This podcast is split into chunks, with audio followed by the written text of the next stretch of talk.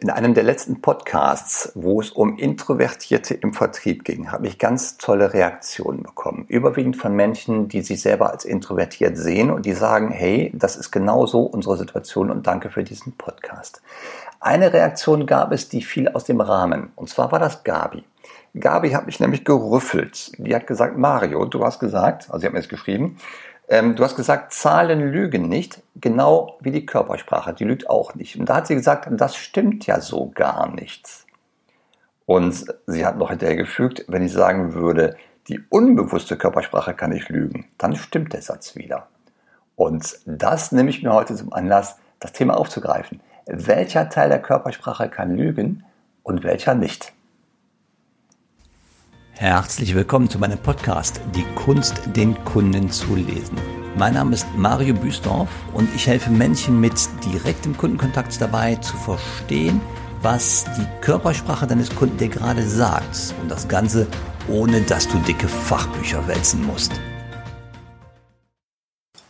Die Körpersprache oder nonverbale Kommunikation, das ist das Gleiche die wurde zum ersten Mal so um 1870 herum von dem Charles Darwin erforscht. Und die Körpersprache, die für uns so im Beruf wichtig ist, die findet üblicherweise zwischen Menschen statt. Ähm, es sei denn, du bist jetzt beruflich, also hauptberuflich Löwendompteur, dann sieht das ein bisschen anders aus. Und dann ist das sicherlich von Vorteil, wenn du dem Löwen gegenüber eine ganz starke Körpersprache hast. Oder es sei denn, du bist Hundetrainer, dann hast du sicherlich auch Körperspracheanteil in deinem beruflichen Anteil. Also für die meisten von uns findet Körpersprache zwischen Menschen statt. Jetzt müssen wir einmal gucken, ähm, um Begrifflichkeiten zu klären. Nonverbale Kommunikation. Also nonverbal heißt nicht unbewusst. Nonverbal kann auch sehr bewusst sein. Wir gucken uns das mal an. Und zwar, nonverbale Kommunikation, die kann bewusst wie auch unbewusst stattfinden. Und bei dem Begriff nonverbale Signale, da denken die meisten von uns äh, an Gestik und an Mimik. Das ist auch soweit komplett korrekt. Das wird aber immer noch durch eine ganze Anzahl anderer Hinweise ergänzt. Das ist zum Beispiel äh, die Körperhaltung. Also die Körperhaltung mit Gang und Bewegung Du kannst dich humpelnd bewegen, du kannst dich geschmeidig wie eine Katze bewegen, du kannst aufrecht gehen, du kannst gebeugt gehen, du kannst schnell unterwegs sein oder eher gemächlich, ja? Also Körperhaltung mit Gang und Bewegung. Dann hast du einen Punkt, der äh, ganz häufig nicht bei Körpersprache beachtet wird, und zwar ist das der Geruch. Also du kannst ja auch über äh, das Parfum kannst du Körpersprache ausdrücken. Das heißt, du kannst ein Statement setzen. Ja, äh, Parfüm, Aftershave. Du kannst ungewaschen riechen. Auch das ist eine Aussage. Ne? Du kannst komplett sauer riechen, äh, nach einer durchzechten Nacht zum Beispiel. Du kannst äh, je nach Arbeitsumgebung kannst du ölig riechen oder auch nach Fisch. Das ist auch eine ganz klare Aussage. Oder du kannst zum Beispiel eine Alkoholfahne haben. Auch das ist eine klare Aussage. Ja? Du kannst ähm, auch nonverbal ganz viel mit dem Blickkontakt aussagen. Blickkontakt kannst du halten. Du kannst aber auch wegschauen ne, mit dem Blick. Du kannst aber auch Blickkontakt komplett vermeiden. Ja, oder du kannst, während du den Blickkontakt hältst, mal kurz wegschauen und zurückkommen. Das sind auch alles Dinge, die zu der nonverbalen Kommunikation gehören. Du kannst natürlich, was dazu gehört, die Mimik mit allen Emotionen, die wir haben, kannst du ähm, zu den nonverbalen Kanälen erzählen. Du kannst zusätzlich zur, zu den Emotionen in der Mimik zum Beispiel noch ähm, Stresssignale, die kannst du im Gesicht erkennen. Und vor allem kannst du Schmerzen im Gesicht erkennen. Es gibt eine Schmerzmimik. Das ist keine Emotion, aber ein mimischer Ausdruck. Das gehört zu den nonverbalen Elementen. Dann hast du natürlich diesen riesigen Fundus an Gestik. Also Gestik mit Zeigegesten, mit Beruhigungsgesten und äh, denk mal bitte ganz kurz äh, an die Urlaubsländer. Jetzt ist gerade Urlaubszeit, Reisezeit. Wenn du in südlichen Ländern am Strand liegst und da kommt ein Melodenverkäufer vorbei, der wird dir mit ganz vielen Gesten unterstreichen und begleiten, warum seine Melone die beste ist, ja, am Strand. Also Zeige- und Beruhigungsgesten. Dann hast du natürlich den Tonfall. Auch der ist Teil der nonverbalen Kommunikation. Also Tonfall, ich kann ähm, schmeichelnd reden, ich kann genervt sein, ich kann aggressiv sein, ne? ich kann freundlich sein, ich kann neugierig sein mit dem Tonfall. Das sind ja alles Betonungsmöglichkeiten, die ich habe. Und dann noch in Richtung Stimme die Lautstärke. Die Lautstärke, du kannst schreien, du kannst flüstern, du kannst aber auch gut verständlich reden. Du kannst ganz viel ausdrücken über Kleidung und Kosmetik zum Beispiel. Du kannst eine Uniform anhaben, wenn du jetzt zum Beispiel bei Polizei oder Feuerwehr bist. Du kannst aber auch bei der Fluggesellschaft eine Uniform anziehen und dann drückst du auch etwas aus, nämlich du bist Teil der Kabinencrew zum Beispiel. Du kannst ähm, dich als Punk kleiden, ja, machst die Haare hoch und schön äh, lila und rasierst rechts und links alles ab, dann hast du einen Irokesen. Dann äh, drückst du auch über dein, dein Punk-Sein, drückst du etwas aus. Du kannst im Anzug ähm, auftreten, du kannst in der Jogginghose auftreten, du kannst gefärbte Haare haben, du kannst Lippenstift benutzen. All das sind auch äh, Aussagen, die über nonverbale Kommunikation laufen. Und dann ist noch ein großer Bereich, der ist total interessant, das ist das Distanzverhalten. Du kannst also äh, diese intim oder auch soziale ähm, Zone, die kannst du respektieren. Du kannst aber auch da rein eindringen. Auch das ist eine körpersprachliche, nonverbale Aussage. Also da gibt es eine ganze Menge an Fundus, was nonverbal bewusst oder auch unbewusst ablaufen kann.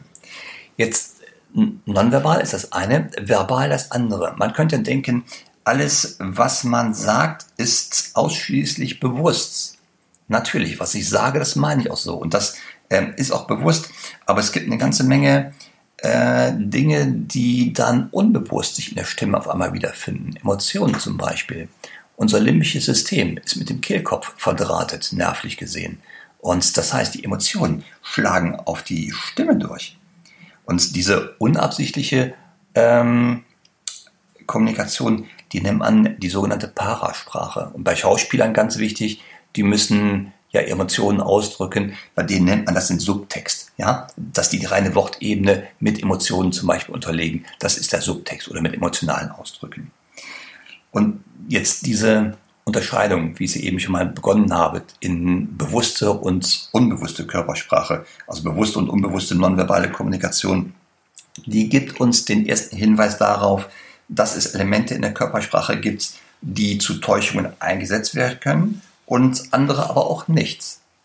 Gucken wir erstmal die bewusste nonverbale Kommunikation. Die ist der Teil der Körpersprache, den wir ganz gezielt einsetzen, um Kommunikation zu unterstreichen. Die ist zum Teil erlernt, ja, und genau, dass sie gelernt werden kann, das ist ein Merkmal der bewussten Körpersprache. Ähm, ein kleines Beispiel dazu. Wenn der Nachbar fragt, hey, wie geht's dir denn? Dann werden die meisten antworten, ja prima oder gut und dazu ein Lächeln aufsetzen. Das ist sozial erlernt. Wir wissen genau, wenn wir freundlich gucken, da guckt der Nachbar freundlich zurück und alles ist in Ordnung. Obwohl vielleicht die wahre Emotion ganz anders aussieht. Also dieses soziale Lächeln, ganz großer Indikator für die bewusst eingesetzte Körpersprache. Dann ähm, andere Beispiele. Zum Beispiel fällt mir ein, so kleine Kinder kleine Kinder an Weihnachten, die sollen auf einmal Freude zeigen, wenn sie von der Oma einen gestrickten Wollpullover geschenkt bekommen. Im schlimmsten Fall kratzt er auch noch, aber man muss sich halt trotzdem freuen, damit die Oma sich auch freut. Auch das ist dann sozial erlernt. Ähm, anderes Beispiel noch beim Pokern. Beim Pokern lernt man relativ schnell, dass es besser ist, zu versuchen, keine Emotionen zu zeigen. Das lernt man ganz schnell. Das lernt man dann als sogenanntes Pokerface.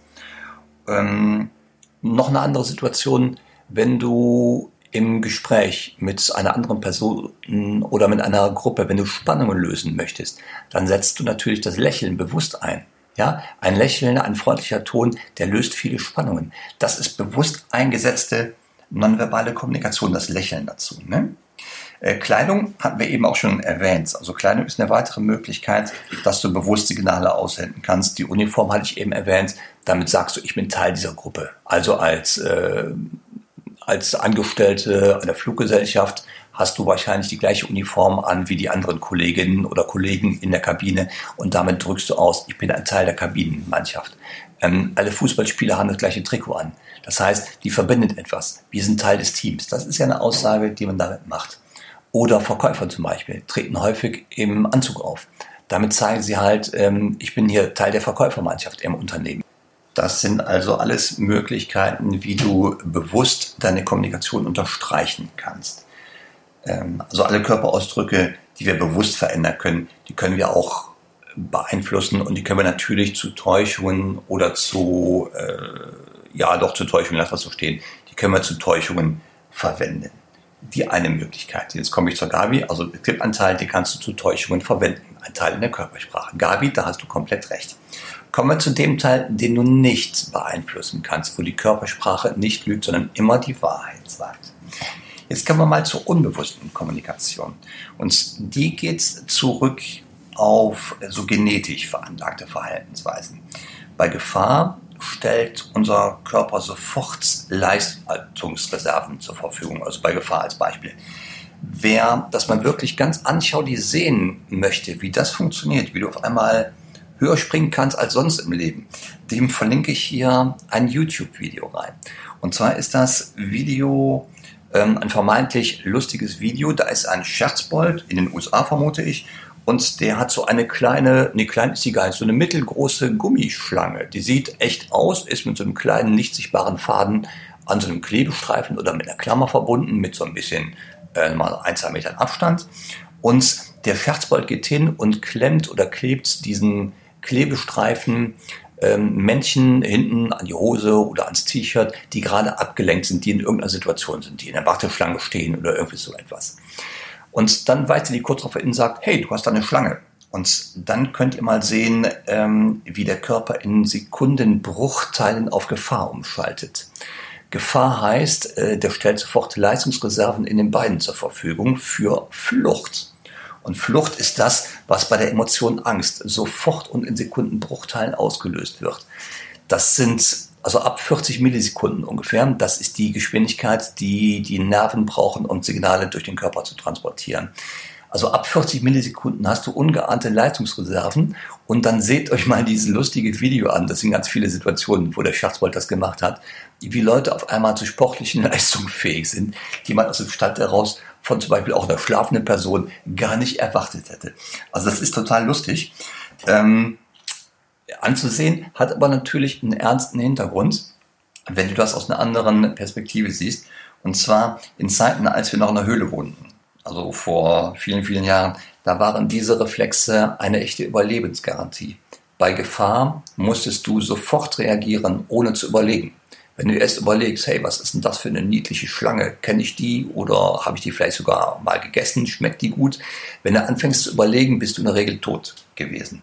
Deswegen hat sich hier genetisch das Programm entwickelt. Bei Gefahr gehen wir sofort in die Aktion rein und also in die Emotionen und darüber kommen wir in die Bewegung. Und der Verstand hat in diesem Moment keinerlei Chance. Ja, keine Chance. Das heißt, du kommst sofort in die Aktion rein und das sind Reflexe, die werden aus einer Hirnregion gesteuert, die das ähm, Emotionszentrum genannt wird. Die ist auf direktem Wege, also diese, äh, dieses Areal im Gehirn ist auf direktem Wege mit unserer Gesichtsmuskulatur und auch dem Kehlkopf verbunden, aber auch in der Lage, sofort den kompletten ganzen Körper mit Energie zu versorgen. Äh, da jetzt dieses Emotionszentrum mit den Gesichtsmuskeln verdrahtet ist, kommt es beim Empfinden einer Emotion, wie jetzt Angst zum Beispiel, das ist das Beispiel hier mit dem Schlangenvideo. Bei Angst kommt es sofort und äh, nicht verhinderbar zu einer sogenannten Mikromimik, zu Mikroexpressionen im Gesicht. Und dieses, äh, diese Mimik ist typisch für jede Emotion, die es gibt. Das gleiche, die gleiche Verbindung gibt es nicht nur zu den Gesichtsmuskeln, die gibt es auch zum Kehlkopf. Das heißt, bei einer Emotion wird sich dann die Stimme leicht anders färben. Bei Angst zum Beispiel geht die Stimme nach oben. Ja, das äh, kennt vielleicht der eine oder andere, welche mal äh, sich von einer Maus erschreckt hat, die so quer durch den Raum gelaufen ist.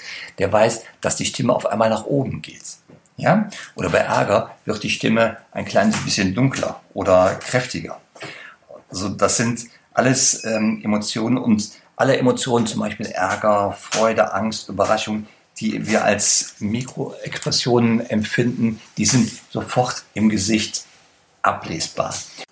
Die sind, wie gesagt, nicht unterdrückbar und damit sind sie auch nicht steuerbar. Und das ist der Teil der Körpersprache, den du definitiv nicht faken kannst, diese Mikroexpressionen. Der ist immer ehrlich und wenn du ihn beobachtest, gilt die Körpersprache bezogen auf diese Mikroexpressionen im Gesicht in der Mimik, die kann nicht lügen, die sagt immer die Wahrheit. Und jetzt gibt es noch andere Teile der Körpersprache, die definitiv auch die Wahrheit sagen.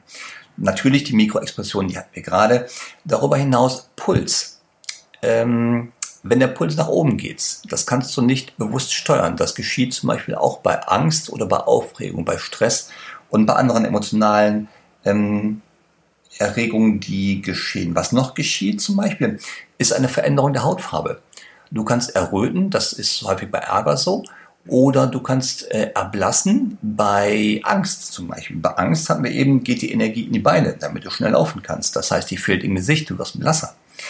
Dann gibt es noch andere Elemente in der Stimme zum Beispiel. Die Stimmhöhe, die Geschwindigkeit, die Sprechgeschwindigkeit. Manchmal räuspern sich Menschen, wenn sie Stress haben. Oder auch Schwitzen. Manche Menschen fangen auf einmal an zu schwitzen in Stresssituationen. Das sind alles Elemente, die uns Hinweise auf die wirkliche emotionale Verfassung eines Menschen geben und die lassen sich definitiv nicht faken. Und da sagt die Körpersprache bezogen auf die Elemente immer die Wahrheit. So, wenn du jetzt mehr willst und den nächsten Schritt gehen willst, dann werde Teil der Community. Klicke auf den Link in den Show Notes und sichere dir den kostenfreien Zugang zu unserer Know-how-Seite. Dort findest du neben den Show Notes zu jeder Episode noch weiterführende Links zum Thema. Wenn du möglichst schnell und effektiv Mimik bei deinen Kunden lesen willst, dann vereinbare ein kostenfreies Strategiegespräch mit mir und wir finden heraus, was dein nächster Schritt wäre und wie ich dir dabei helfen kann.